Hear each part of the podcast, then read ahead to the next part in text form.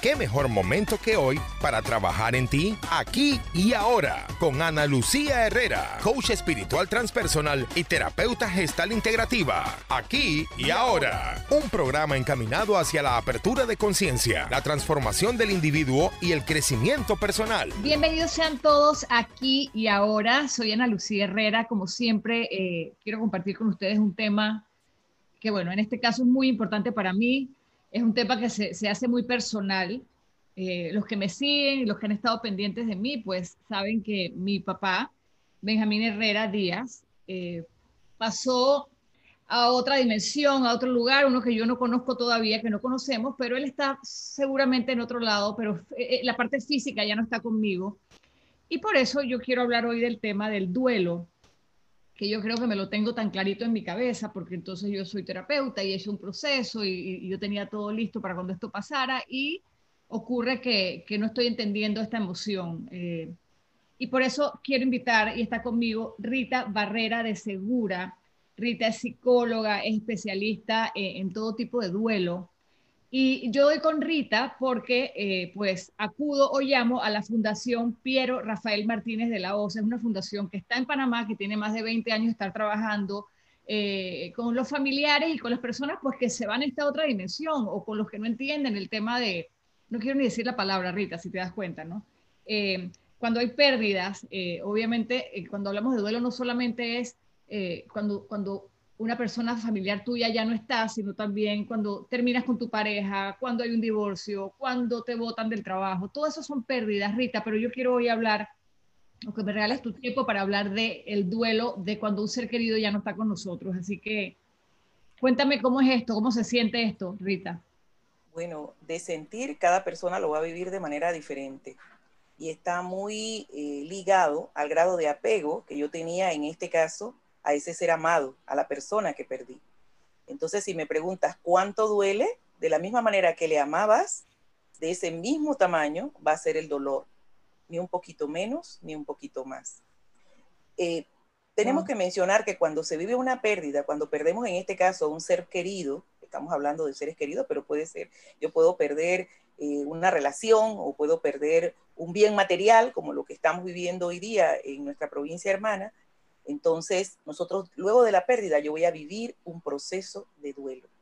Y el proceso de duelo no es que esté ligado únicamente a perder seres queridos, pero principalmente cuando pierdo ese ser querido, de primera mano, yo voy a vivir este proceso y ese proceso describen los pacientes que es como, como una montaña rusa.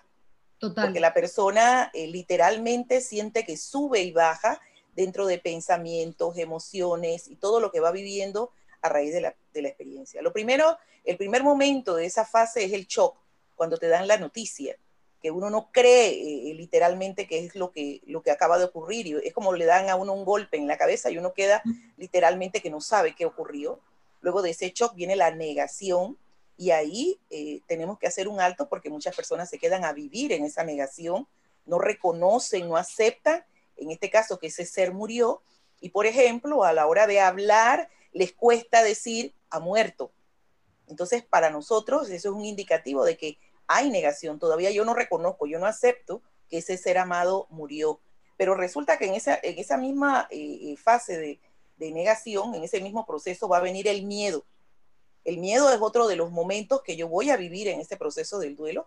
Por ejemplo, con el COVID, mucha gente se va a quedar a vivir en los miedos de las cosas que ha perdido, porque tengo miedo a relacionarme, porque tengo miedo, ahora mi vida eh, no es igual que antes. Bueno, ese miedo es, en el caso del ser, miedo a vivir sin ti. Yo no sé vivir sin ti.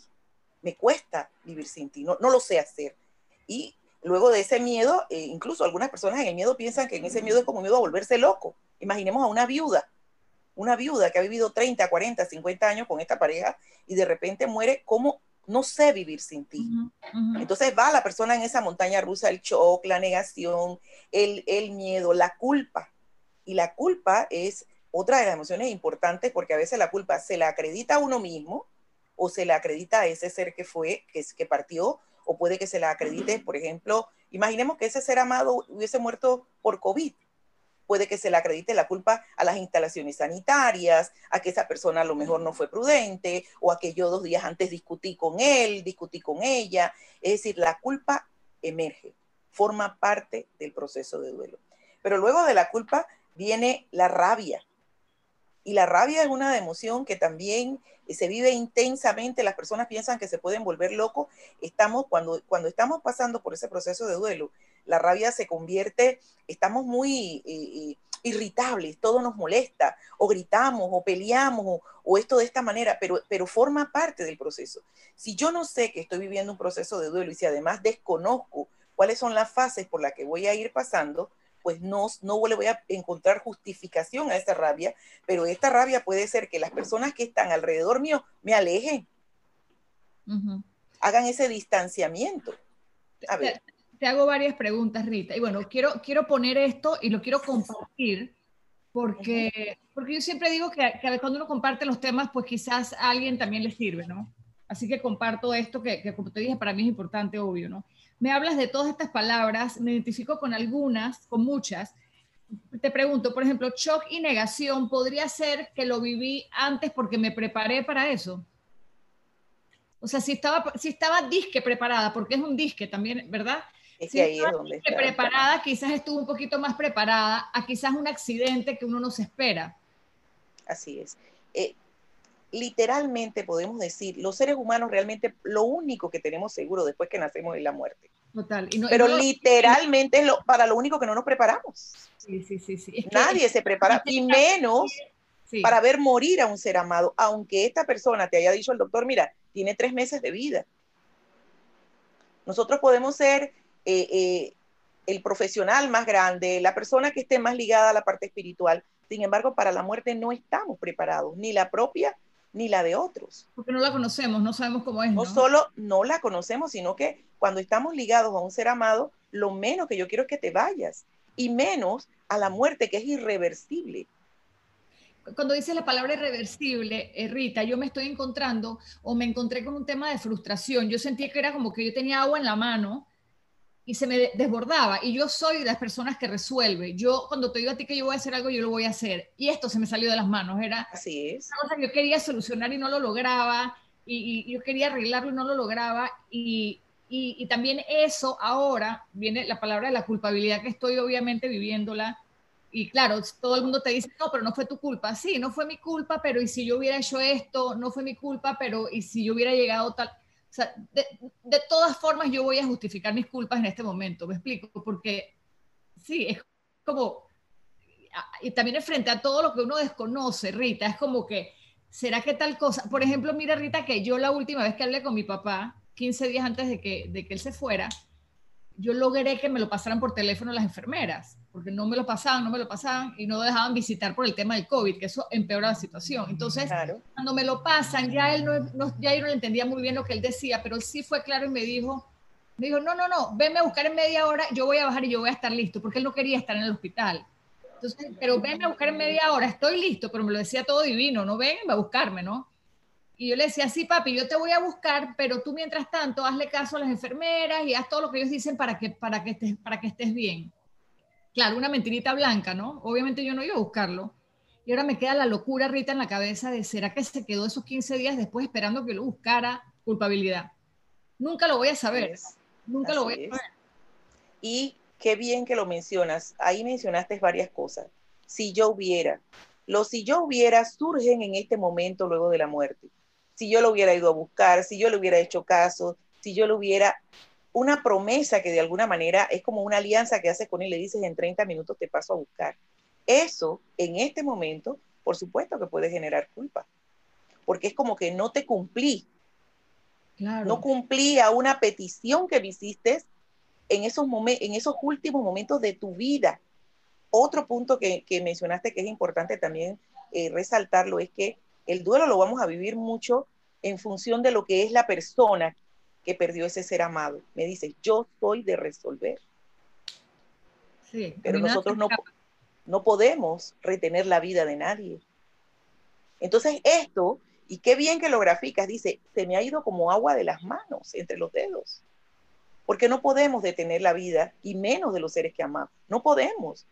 Este mismo pensamiento, por ejemplo, lo puede tener un médico que hace todo lo humanamente, lo técnicamente posible para salvaguardar la vida del ser humano y se muere. Entonces es, y yo que soy médico, y yo que salvo vidas, no lo logré. Y sobre todo, imaginemos a un médico que se le muera su padre, que se le muera la madre, o que se le muera un hijo, pues es tremendamente difícil. ¿Y cómo lo hago? Si yo hubiera, nos damos cuenta que ese tiempo en el espacio no existe lo si yo hubiera. Existe es valorar el presente, que es lo que tengo. Humanamente existe lo que correspondía en ese momento. Atender la llamada y que era de alguna manera esa motita de algodón para ambos, para él y para la hija. Ese momento tan difícil y tan precioso en que me dices hoy es una mentirita blanca, pero en realidad tú querías de alguna manera mitigar esa pena de la ausencia de él no tener a su hija, ese acompañamiento. Y sentiste que en ese momento era lo que le podías brindar a él desde un gesto de amor. Porque le dolía al padre, pero le dolía a la hija. Y viviendo y desconociendo lo que él estaba viviendo ya en su momento, me dice, ya él ni siquiera hablaba claramente. Sí, lo que sí existía. Momentos, ¿no? Él, mezclaba las personas, enredaba las palabras, no entendía muy bien sobre el tiempo. Pero ahí sí fue claro y me dijo: Yo bajo en media hora, voy a estar listo. Y obviamente, yo, yo, traté de decirles, bueno, ¿cuándo me lo devuelven? Y los doctores no me lo iban a devolver todavía. Él, estaba, él no estaba bien. Entonces, nada, yo entiendo lo que me dices, yo entiendo lo que me dices Rita, pero, pero como dices tú, lo dijiste muy, muy fácil, muy claro aquí, no le cumplí. ¿Y qué tal si mejor si lo hubiera sacado, pues? Y con ese pensamiento hay que trabajarlo, tienes que sanar, porque eso es una herida que literalmente la mantienes abierta en la medida en que, no, porque esto no es un asunto cognitivo, el duelo no es un asunto que yo puedo procesar desde la estructura, sino que yo lo tengo que vivir y darme ese permiso de sentir, de sanar esa culpa, porque sobre la culpa se trabaja sobre la culpa que es real y la que no lo es. Una cosa es que yo tome un arma y dispare y sin que medie ningún juicio ni ninguna pasión, yo le quite la vida a alguien. Y otra cosa muy diferente es, papá, en media hora te voy a buscar. Porque eso lo dices desde el amor. Eso es lo que en ese momento encontraste para decirle a tu padre, te amo. Y hoy, de seguro, eh, hoy comprendemos con la muerte que el amor va más allá de la muerte. Porque de seguro hoy recuerdas más a tu padre, amas más a tu padre, lo tienes más presente en cada instante, porque, porque descubres eso a través de la muerte, que nosotros realmente somos lo que dejamos en los demás. Eso somos. No somos otra cosa. Y eso lo venimos a descubrir cuando perdemos a un ser amado. Porque vivimos la, la, la, sobre todo la cuarta tarea del duelo, que es que yo tengo que vivir ahora, tengo que vivir, la relación de nosotros tiene que ser perdurable, pero tú no, mi nuevo proyecto de vida no estás físicamente. Pero eso no implica que yo deje, he dejado de amarte. Nos damos cuenta con la muerte que nosotros somos lo que dejamos en los demás. La muerte me lleva a replantearme la vida. Me lleva, me lleva también al crecimiento de comprender que literalmente yo no soy dueño de nada. Sí. No soy dueño de nada. solamente puedo amarte. Desde la convivencia, desde lo que compartimos, desde lo que recibiste de este Padre y que eres la suma de todos esos momentos llámese con tu padre, con tu vida, todo lo que has hecho en tu vida, donde él fue muy significativo para la vida de Ana Lucía. Y eso es literalmente lo que está sufriendo. Sabes, Rita, que mencionaste algo como que el nivel del dolor va quizás relacionado con el nivel de apego. De amor. Sí, y mira que yo, apego. yo no fuera, yo te podría decir que yo no era muy apegada a mi papá porque yo no viví, o sea, yo no era la hija que iba todos los lunes, martes a comer con él, no. Eh, sin embargo, ahora me entró la locura de saber, porque él solo sabía que yo soy mitad mi papá, mitad mi mamá, y que ahora se me fue mi mitad. Y es la persona que estuvo, así sea que estaba en otro país o en la casa o en tres calles después, pero yo sé que mi papá fue el hombre que estuvo en mi vida. Una pregunta importante es... Ahora no tengo ese personaje y es como... Eso, eso es, es un punto importante. ¿Quién era este papá para Ana Lucía? ¿Quién era esa persona para ella? ¿Qué representaba él en tu vida? Claro, era, el, era, mi, era mi protector y era el hombre de mi vida. Así es. ¿Y qué pasa cuando yo pierdo mi protector? Vas en un viaje y él era el que te protegía en el viaje, era tu héroe. ¿Y qué pasa cuando, cuando se nos desvanece eso?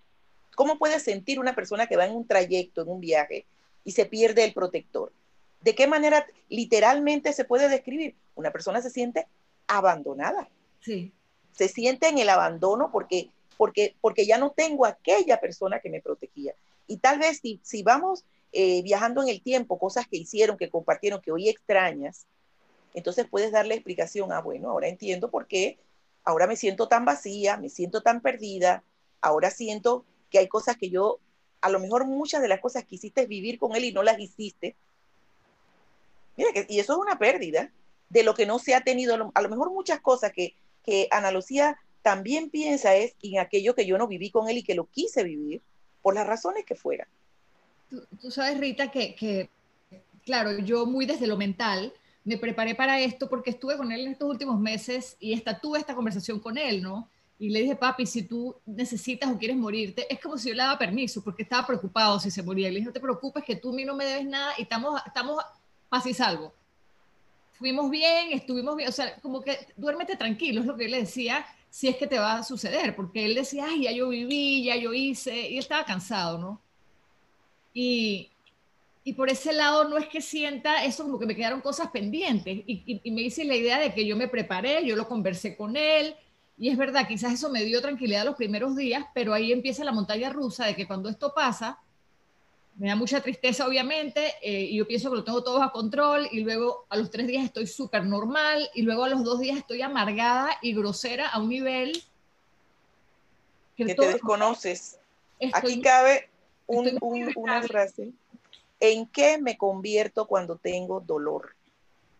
Claro. ¿En qué me convierto? Resulta que el duelo, en su proceso, hay personas que definitivamente lo confrontan, van a afrontar toda esa montaña rusa, como mencionamos, y, va, y se van a dar el permiso de sentir rabia, sentir miedo. Y hay una cosa muy importante, Ana Lucía, esto es un proceso dinámico. ¿Qué quiere decir esto? que si yo sentí miedo en algún momento, no es que ya no voy a volver a sentir miedo, yo lo voy a volver a sentir. Que si es que sentí rabia en algún momento, no es que la voy a dejar de sentir. Eso es dinámico. La persona vuelve y pasa por todo ahí eso. Es donde, ahí es donde pensé que me estaba enloqueciendo, porque si ya yo estuve triste y luego ya estuve bien, después no entendí por qué me sentí triste otra vez y de repente porque volví a estar brava. Así es. Como que, como que son movimientos, sí, no hay un orden aquí. Es dinámico, él es dinámico, el proceso es dinámico y puedes, puedes llegado el momento, tú, tú puedes decir, bueno, eh, ya he pasado gran parte del proceso, ya estoy en, la esperanza y, de repente sientes que te devuelves.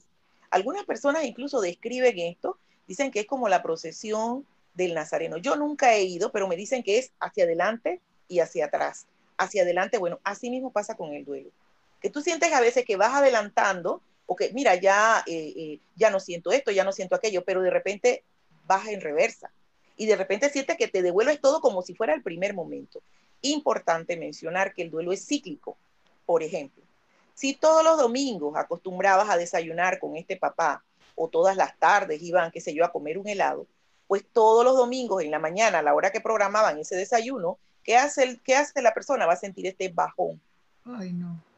Si es que hablabas con él, por ejemplo, todos los martes en la noche se hacían una llamada telefónica, desde la mañana del martes, incluso desde el lunes, puede ser que se te desorganices todo. Y aquí...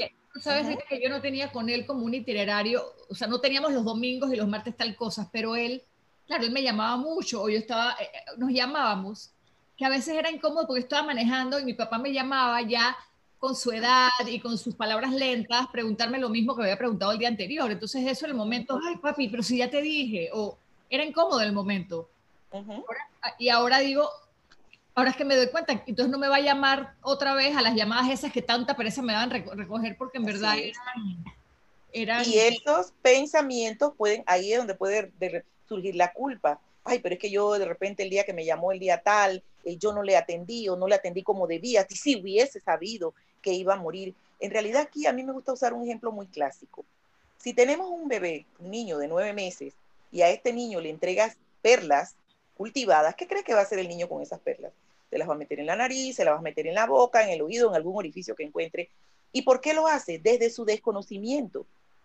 Así mismo pasa con nosotros cuando no, todavía no hemos llegado a ese grado de crecimiento y no valoramos la vida o no reconocemos o no estamos tan al pendiente de que en cualquier momento todo esto que yo tengo, que es mi vida, es mi contenido, llámese mis hijos, mi madre, eh, la abuelita, la casa, lo que fuese que te pertenece, que sientes que es tu pertenencia, puede partir o yo misma puedo partir. Entonces, desde ese desconocimiento, como yo no sé en qué momento voy a morir, yo voy a vivir la vida en ese momento con lo que tengo, con el conocimiento que tengo. Igual que el bebé va a hacer cosas desde su desconocimiento. Asimismo, los seres humanos, cuando convivimos con los otros, compartimos con los otros, tal vez como no estamos tan pendientes de la muerte, salvo ahora con todo este pantallazo que nos ha dado COVID, no pensamos que nadie va a morir. Entonces, trabajamos sobre, como el bebé, con las, con las perlas cultivadas, desde nuestro desconocimiento. Por eso es que el duelo, si, si el ser humano se lo permite vivir, elaborar el proceso adecuadamente, al final va a haber un crecimiento. Al final va a haber ese reconocimiento de valorar, de ver diferente la vida y valorar más que nada el presente. Y por eso se llama presente, porque es un regalo, Ana Lucía. Yo no sé cuándo me voy, yo no sé cuándo se van lo que yo amo. Y como yo no lo sé, yo me voy a empeñar con la vida en vivirla plenamente, en hacer un equilibrio entre el dar y el recibir. Porque no se trata de que ahora voy a dejar la piel para servir a los demás, olvidándome de mí mismo. Una de las cosas que, claro, porque lo que me encuentro mucho con pacientes es que se han dedicado a entregarse a los demás y viven en miseria consigo mismo. Entonces de eso se trata vivir, que yo haga ese balance y esa armonía. En ese momento que compartiste con tu papá, ese fue el momento de vida en que ambos se dieron lo que cada uno tenía para dar de acuerdo al crecimiento que tenían e-, en ese momento de vida. Ahora que dices eso, Rita, también sí viví mucho en los últimos meses, cuando él estaba todavía, sí había mucha culpabilidad en eso de que yo sé que yo me tengo que dar mi tiempo para mí, y también darle a él. O sea, yo, yo creo mucho en eso de doy y recibo, pero tampoco me puedo perder en la otra persona, ¿no? Pero también la equidad. pero también eso da culpabilidad, ¿no? Yo creo que aquí me sale culpabilidad por todos lados, hasta en las cosas que siento que, que eso que me dices, las llamadas, él me llamaba y yo, yo sí lo atendía bien, pero cuando te hacen la misma pregunta 15 veces, uno acá, mientras él lo ve, dice, ay, Dios mío, me explico, ¿no? Pero... Y, tengo que tengo que darle de nuevo el rollo, papá, y, uno mismo se hace como que ese ejercicio acá interno, y sobre todo si él no te estaba viendo, pero, pero eso era lo que estabas viviendo en ese momento, el trabajo, eh, la mm, cantidad de compromiso, atender al papá y de alguna manera intentando que él no se sintiera incómodo, pero tú sabías que te generaba toda una serie de, de complicaciones a nivel de caramba, quisiera responderle, quisiera decirle, pero en este momento, esto se trata, ese es el bebé con las perlas. Exactamente. Es que Estamos en ese afán, en ese afán. Y fíjate que el coronavirus lo que ha hecho es, justamente nos ha dicho, no, todo el mundo vamos de reversa, porque lo que queremos es que bajen las velocidades y todavía muchos no, no, no se comprende qué es lo que, cuál es el mensaje real. Valorar lo que tenemos y todavía hay gente muy enganchada en lo que perdí. Sí, como que solamente está desesperada por volver a salir, ¿no? Yo digo, volver está bien, a salir. Qué bueno que hablan los negocios y todo, pero pero ¿qué tanto se nos perdió allá afuera? ¿No, no nos, ¿Acaso no nos dimos cuenta ya de que, de que está bien estar con lo que había en la casa. Me explico, no había que buscar tanto afuera. En este momento, por ejemplo, yo te pregunto, bueno, Ana Lucía, ¿qué te dejó ese papá? No estamos hablando de cosas materiales. ¿Cuál fue el legado que te, con qué te quedaste de este papá? ¿Qué me dirías? Me quedo conmigo. Me quedo conmigo porque yo soy muy él. Yo fui muy él. Eh, ay, me para un tipazo espectacular y me quedo con esa espectacularidad de él. Eh, más regalo?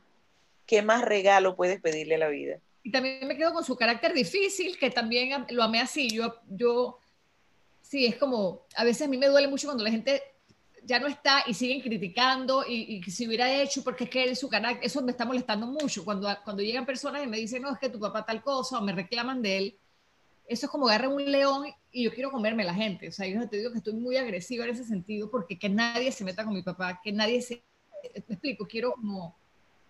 Aquí pasa algo. Una de, de, las cosas, sobre todo yo les recomiendo a mis pacientes en esta primera sesión es, hoy te vas a llevar un broche gigante que se llama paciencia. ¿Por qué paciencia? Porque literalmente estás desorganizado. Cuando tú vives ese proceso de duelo, se afecta al cuerpo, que es la parte física, la parte cognitiva, los pensamientos se afectan, la parte conductual, la parte social y hasta la parte espiritual. Mucha gente cuando pierde eh, sobre todo seres queridos importantes, se pelean hasta con Dios. Nosotros sabemos que eso está permitido dentro del proceso. Y como, por ejemplo, habla el cuerpo del dolor. Una persona en duelo puede presentar en la parte física, reacciones físicas, dolores de cabeza, presión arterial, eh, alteraciones del apetito, del sueño, come mucho o no come o no puede dormir, o, todos los días, por ejemplo, pongamos que él hubiese muerto a las 6 de la mañana o a las 3 de la madrugada y fue, te avisaron, dice el doctor, no, murió a las 3 de la madrugada. Pues resulta que la persona queda con esa, en la parte cognitiva, con esa información. Entonces de repente el paciente me dice, mire que yo me levanto todos los días a las 3 de la mañana y no puedo seguir durmiendo después de las 3 de la mañana. Entonces ahí vamos indagando, bueno, poco a qué hora murió ese ser querido, qué cosas sucedieron a las 3 de la madrugada, porque a las 3 de la madrugada y no de repente a las 5 de la mañana. O sea, toda esa información que uno lo va develando en, esa sesión individual para conocer. ¿Sabes qué me encuentro, Rita? Porque yo te puedo decir, bueno, sí, estoy triste un día, de repente no, es que sea, no es como Estás en la montaña rusa. Pero también encuentro mucho que me siento abrumada, en el sentido de que el ruido me molesta. Yo puedo estar contigo, Rita, hablando dos horas, pero la tercera te quiero tirar por la ventana. O sea, Así es. no tengo, tengo la mecha muy corta, no tengo la energía. Antes yo puedo hacerte 10 trabajos, o sea, no tengo la energía. Quiero realmente estar como mirando. Falta, queda uno sin esa falta de voluntad para hacer cosas. Y es normal dentro del proceso, las personas están muy irritables. A veces consigo mismo, a veces la pelea es consigo mismo, a veces es con los demás. ¿Por qué la paciencia? Porque la paciencia tiene que ser con uno mismo, reconociendo que estoy viviendo reacciones propias del duelo, que es el proceso, que estoy en una montaña rusa, de que voy hacia adelante y voy atrás, pero también paciencia con ese mundo, con ese entorno que me rodea, porque ellos no perdieron el papá, porque ellos no tuvieron la relación con ese ser humano que tuviste tú. Entonces es lo que yo tengo que llevar a ese balance y comprender que ellos jamás lo van a entender. Ellos no hablan, cuando hablan de alguna característica que tenía tu padre, lo hablan desde la experiencia de ellos a lo mejor ni siquiera fueron amigos. A lo mejor quién sabe cuál fue la experiencia que vivieron con él. Tú sabes que mucha gente mucha gente me dice, y me da medio rabia, risa, ¿no? Me dicen como que, ay, es que tú fuiste tan buena hija, ¿tú cómo sabes? O, me dicen que, ay, que tu papá fue un gran padre, ¿tú cómo sabes? Yo no, yo no estoy triste por el hombre perfecto ni por el héroe de mi vida, estoy triste porque era mi papá y punto, con sus cosas buenas y malas, pero, pero sí me rejode cuando me, cuando quieren como que ay, idealizar a la persona que no, yo no, necesito eso, es sencillamente que es ese señor que me dio la vida, que, que, me, que yo sabía que estaba ahí, que ya no está, y esa es como un brazo que perdí, pues. Así es. Ni que lo usaba todo el tiempo, pero es el saber que tienes esa persona en tu vida, ¿no? Eh, lo, lo, que me quedó ahora me, me, deja pensando. Y te hago una pregunta, Rita, que yo sé que la pregunta está totalmente fuera de contexto, porque el solo hecho de preguntarla ya, me, ya dice que, que o sea, yo sé que hay que vivir el proceso. Igual así te pregunto, ¿y cuánto dura esto? ¿Un mes, cinco años, tres días? O sea, ¿cuánto dura esto? Importante pregunta. El, el, el, tiempo va a durar en la medida en que el, el dolor va a durar en el grado de apego que tenías con esa persona. Nosotros no podemos determinar que a una persona le dure un mes, seis meses, un año, porque no sé qué grado de apego había con ese papá. Ahora importante mencionarlo. Es normal que después de una pérdida yo viva un proceso de duelo. Eso es normal. Sin embargo, el duelo puede pasar de normal a ser un duelo complicado. Por ejemplo, si yo tenía algo que resolver con este papá y eso yo siento que nunca se logró, el duelo puede complicarse. El duelo puede complicarse porque algunas de las reacciones, por ejemplo, de la física, la persona, eh, eh, el tiempo que, le está durando, por ejemplo, no dormir, la persona no está comiendo, no está durmiendo y está con, ha perdido la voluntad y quiere estar en cama, y pasa un mes, dos meses, tres meses. No, el duelo se nos ha complicado. La intensidad del tiempo que transcurre y que esa persona permanece con estas reacciones, decimos nosotros que el duelo pasó de normal a complicado. Es normal que en este momento estés triste, sientas esa falta de voluntad, estés irritable, como me dices, hablo con una persona dos horas y ya la tercera quiero lanzarlo por la ventana. O sea, eso es normal. ¿Cuándo murió tu padre? Eh, hace Hace 10 días, hace... Literalmente no le puedes exigir eso. 14 días. No le puedes exigir eso. No, jamás, no estás lista. No, ni quiero, ni quiero porque es que, o sea, cuando uno está bravo y se está gozando su bravura, es como estoy brava y qué, o sea, ¿me entiendes? Y es, es, que sí, yo sí quiero estar en esto, pero, pero también sí me da miedo y voy a la pregunta, alguien dijiste que la gente se empieza a volver loca, pienso que será que me estoy volviendo loca y, ese miedo de no sé si eso se empeora, se mejora, cuando se acaba, no sé, porque sí sé que estoy rara, ¿no? Que, que, es, que es raro. Y ahí te pregunto, Rita, ¿cuándo una persona siempre se necesita apoyo? Yo sé que tú eres psicóloga y has trabajado este caso por muchos años y, te, eres experta en el tema del duelo. Siempre necesitamos el apoyo de, de, una persona, de un terapeuta, un psicólogo, una persona como tú, o piensas que también uno puede pasarlo tranquilo. O sea, cómo es esto? Tendría que poner como muchos eh, elementos en, la mesa. Primero, una de las cosas que hay que revisar es la red de apoyo. Para nosotros es fundamental. ¿Qué es la red de apoyo? No es que la persona, este doliente, esté rodeado de familiares o amigos, no. Porque no necesariamente todas las personas que te rodean te van a decir cosas que quieres escuchar. O te van a, cada uno te va a traer su receta y te va a decir, no, pero no te vistas de esta manera, o deja de llorarlo, o es mejor que salgas, o es mejor que no pienses en él, o mira, si no, no, lo, vas a, no lo vas a dejar descansar. Cada quien te va a dar su receta. Pero en realidad el duelo tiene cuatro tareas específicas. La primera tarea del duelo es que yo tengo que aceptar, reconocer la pérdida. En lo que estoy hablando contigo, por ejemplo, tú estás clarita en que tu padre murió. Es la primera tarea del duelo. Pero la segunda tarea del duelo, que tal vez es una de las más importantes, es que yo me tengo que dar el permiso de expresar mi dolor. Y ahí, Ana Lucía, pienso que hay, ahí hay una batalla con Ana Lucía, porque Ana Lucía me lo dijo desde que iniciamos esto y me dice, yo soy de resolver, pero resulta que esto es un asunto que no es cognitivo, no es de pensamiento, está acá, está en lo que me duele, está en tu ausencia, está en lo que representaste en mi vida y todo lo que eso estoy pasando por el dolor de no tenerte.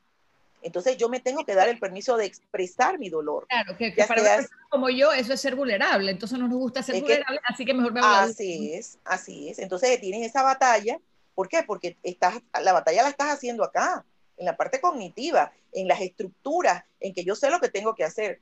Pero cuando duele el alma, no importa la posición que el cuerpo adopte, el alma está de rodillas. Y hay que darle ese espacio así como cuando vivimos momentos alegres, lo disfrutamos y lo pasamos, pues la vida lo complementa eso, momentos esos alegres, pero también estos momentos de tristeza y de melancolía. Este, el precio que pago por amar es el dolor. Es el dolor. Y cada ser humano lo va a vivir de manera diferente. Y cada ser humano va a tener tiempos diferentes. Podemos de, de repente encontrarnos con alguien que se le muera el papá pero resulta que ese papá, ese hijo con ese padre nunca tuvieron una, nunca fueron tan vinculados, es más, eh, solamente a lo mejor le dio el apellido, él se fue muy lejos, no supo nada de él, o sea, no, no hubo ese acercamiento. Entonces, cuando a esta persona se le muere el papá, tal vez, tal vez, esa persona no, no tenga ese grado de afectación, por decirlo así, porque a lo mejor para esa persona el papá fue un tío. Entonces, cuando se muere ese tío, que es como el padre emocional, las reacciones van a ser diferentes porque el apego con ese tío era diferente. Era diferente. Entonces, una de las cosas que hay que revisar también era quién, e, quién era esa persona que murió en mi vida. O si es que tenía que resolver y quedaron, yo siento, y todo, todo empieza aquí, en pensamientos, que hubieron cosas y temas que yo no resolví. Claro. Me dices, es que yo le dije que en 30 minutos, y me dice, era una mentirita blanca, en realidad eso lo hiciste desde el amor más grande que sentías por él porque sabías perfectamente que eso no iba a ocurrir.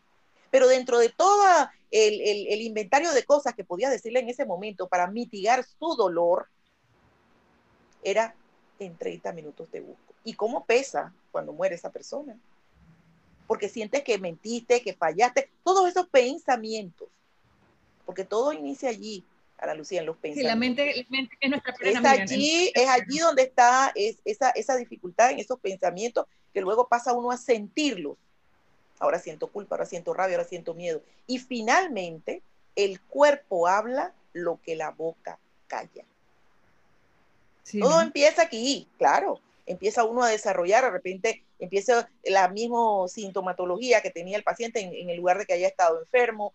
Ponte una, una persona que haya estado con un cáncer por muchos años y la persona estaba con problemas en el estómago porque era eh, cáncer de estómago. O sea, y los cuidadores, por ejemplo, empiezan a desarrollar la misma sintomatología. y todo está aquí. Y todo está aquí. Y la mente es muy poderosa, ¿no? Muy poderosa. me habías hablado de, cuatro tareas y yo, las, yo estoy notando lo que tú me dices. ¿viste? Uno, aceptar. Dos, permitirte expresar y sentir tu dolor. El tercero, claro sí.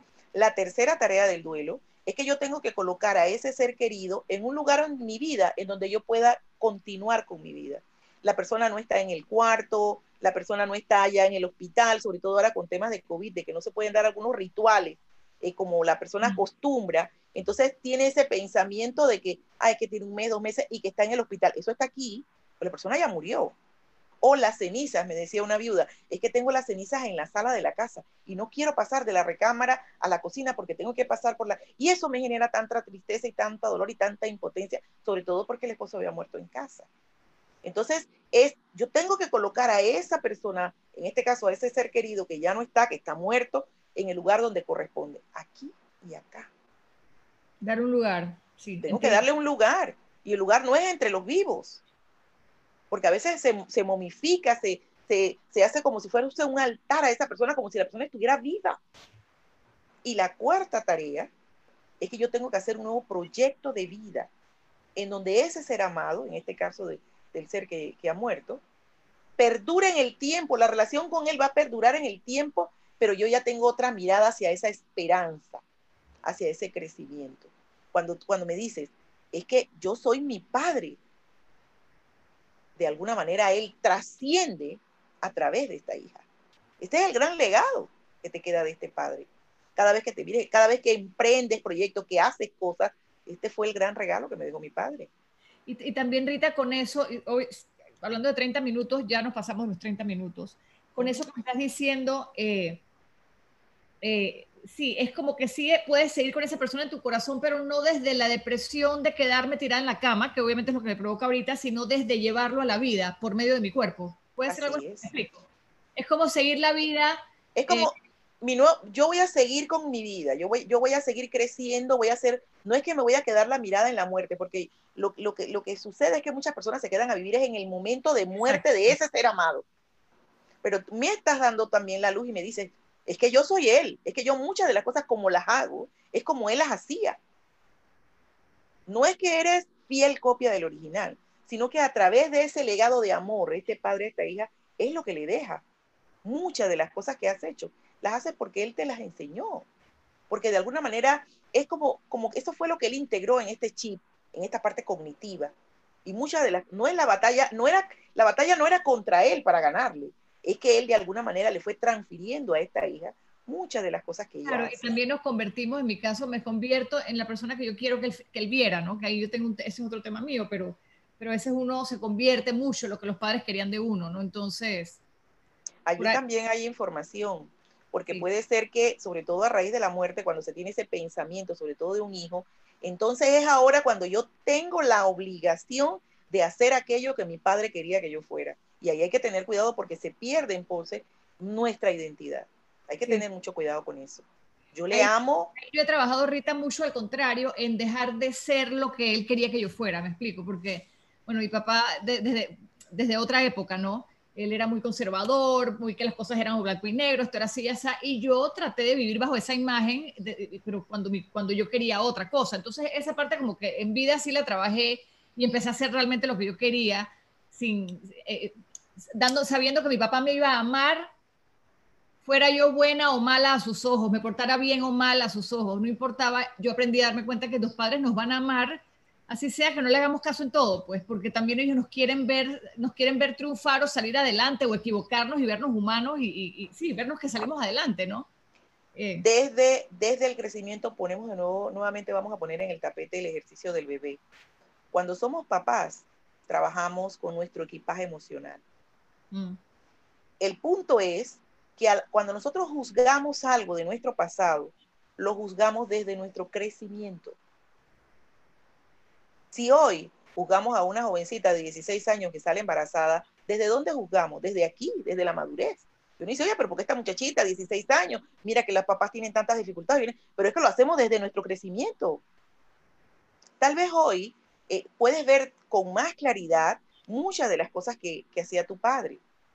Hay que, hay que entrar en la vida de él y empezar a comprender, así ojalá de todos, por qué las personas actúan en un momento determinado de tal o cual manera. Lo hacen desde su equipaje emocional en ese momento de vida. No con la intención de dañar a nadie, no, muy por el contrario. me dice, él era un hombre rígido, era blanco, era negro. Caramba, y estamos hablando con una jovencita impetuosa que venía con toda esa energía de salir, eso tuvo que haber sido una batalla permanente, una batalla permanente y se entiende desde el crecimiento. Él quería moldearlo, pero él lo hacía desde, desde su crecimiento, desde aquí. Así tienen que ser las cosas.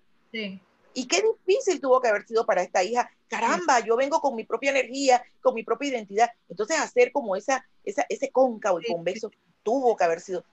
Ah, desde ahora podemos comprender, entonces, imagínate cuántos hijos habrán vivido tal vez en disputa con los padres, porque ellos lo ven, ven la vida de otra manera. Y aún como padres tenemos que evolucionar.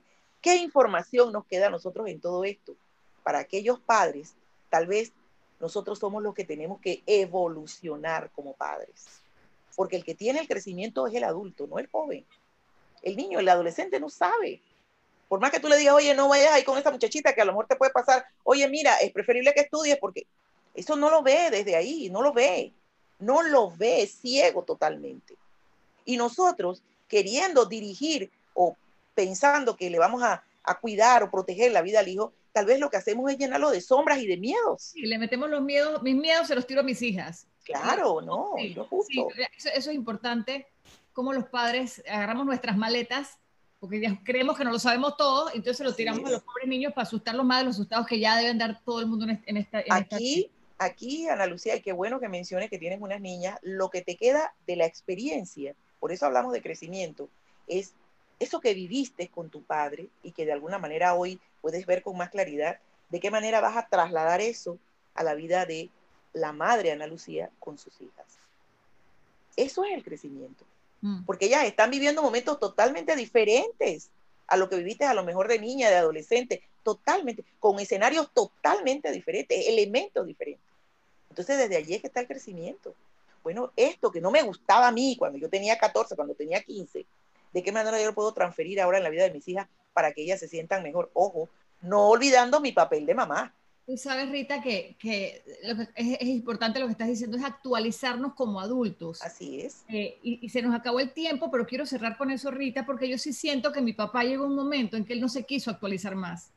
Y ahí fue donde él dijo, oye, esta cosa de COVID no la entiendo, no, me, no entendía la peleadera de la gente, los políticos, o sea, hay tanta cosa negativa, el mundo tiene cosas bellas pero también hay cosas que un hombre de, de 85 años ya no entiende y él no se quiso actualizar. Es su derecho. Fue su derecho y tenemos que respetarlo. Hay mucha gente que tiene a lo mejor 30 años y no entiende lo que está pasando con el COVID. Claro. Hay el niño de 8 años no lo entiende, no entiende que su mamá no lo puede llevar al parque todos los días por su seguridad. Él solo quiere ir al parque. El jovencito de 15 años quiere estar con sus amigos porque es su momento de vida de estar con sus pares.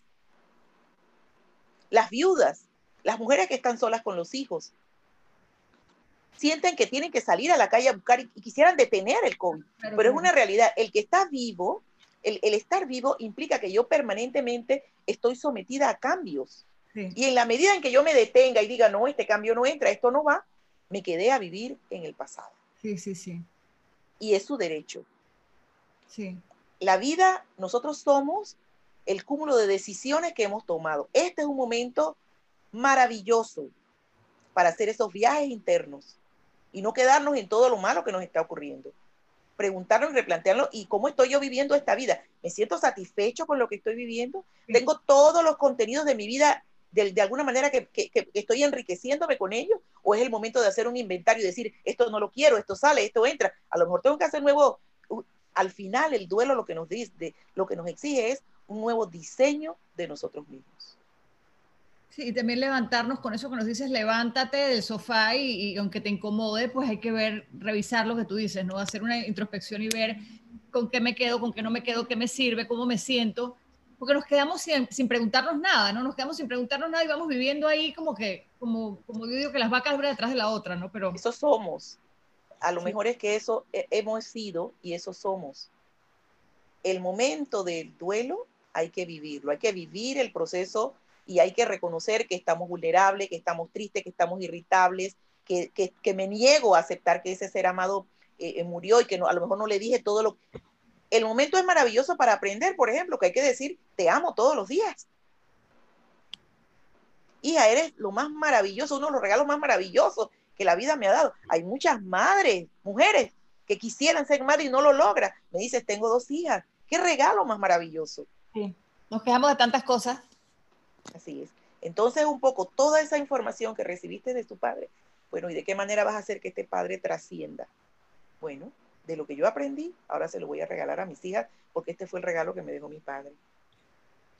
se valora y se da gracias. Muchísimas gracias por, por, acompañarme, bueno, acompañar a todos los que te están escuchando. Eh, ya saben que, que, siempre te pueden encontrar en la Fundación Piero Rafael Martínez de la Hoz. Eh, y yo de verdad, Rita, como te dije, quise traer el tema aquí y abrirlo porque, porque eh, este, este, tema está en el aire ahorita, ¿no? Eh, no es algo que, bueno, nos pasa, nos pasa y nos va a pasar a todos, pero encima estamos en un momento en donde el tema está en el aire. Entonces, ojalá, ojalá que a alguien le haya servido, que, que esto sea un empujoncito para, para empezar a, a, sí, a trabajar en nosotros mismos. Claro que sí. Y no olvidar que, sobre todo en este momento de COVID, que hay tantas pérdidas, y si además has perdido un ser querido, pues yo le digo a mis pacientes, hoy se va a ir con un broche gigante que se llama paciencia, para usted y para ese entorno. Porque puede ser que aquellos estén viviendo la pérdida de un trabajo, la pérdida de, que, de la libertad. Sin embargo, el que ha perdido un ser, un ser amado, no sabemos la intensidad de su dolor. Entonces vamos a trabajar un poco esa empatía, porque no sabemos qué tanto le duele al otro. Aprender a amarnos para poder amar a los demás. Gracias, Ana Lucía, por este espacio y estamos en Fundación Piero Rafael Martínez a sus órdenes para brindar atención psicológica individual, familiar, porque a veces hay que trabajar todo el sistema, grupal y esas capacitaciones en temas de duelo y reeducación emocional. Pueden conseguirnos, ahora mismo estamos trabajando virtualmente en el 6613-7979. Muchas gracias. En las redes sociales. Gracias a ti, Ana Lucía, por este espacio. yo después de esto te escribiré, por supuesto, al WhatsApp, porque si quiero eh, ver el tema más. Sí, hay que, hay que, hay que, hay, me toca sentar a esto, definitivamente que sí. Llévate el broche de la paciencia y simplemente se ama incondicionalmente. Un abrazo, Un abrazo fuerte para ti. Y gracias a todos. Saludos. Nos vemos como siempre aquí y ahora en este su programa en donde hablamos de todos estos temas lindos para, para entrar hacia adentro, para despertar. Gracias Rita y un abrazo. Un beso, saludos. Esto fue Aquí y Ahora con Ana Lucía Herrera por Telemetro Radio, tu emisora, parte de tu vida.